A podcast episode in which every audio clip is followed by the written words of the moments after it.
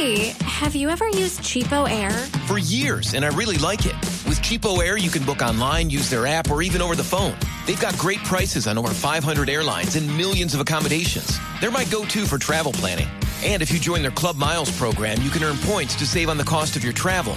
Book on the app and you get double points. Sounds like it's time I tried Cheapo Air. Call Cheapo Air at 855-247-3279 or visit cheapoair.com slash podcast.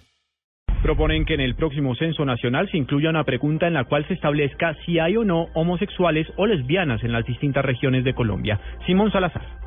La exalcaldesa de Chapinero y activista LGBTI Blanca Inés Durán aseguró que existe un déficit de información en Colombia acerca de las personas homosexuales y que por eso va a proponer que en el próximo censo nacional, que está proyectado para el 2016, haya una pregunta que permita estimar cuántos homosexuales hay en el país.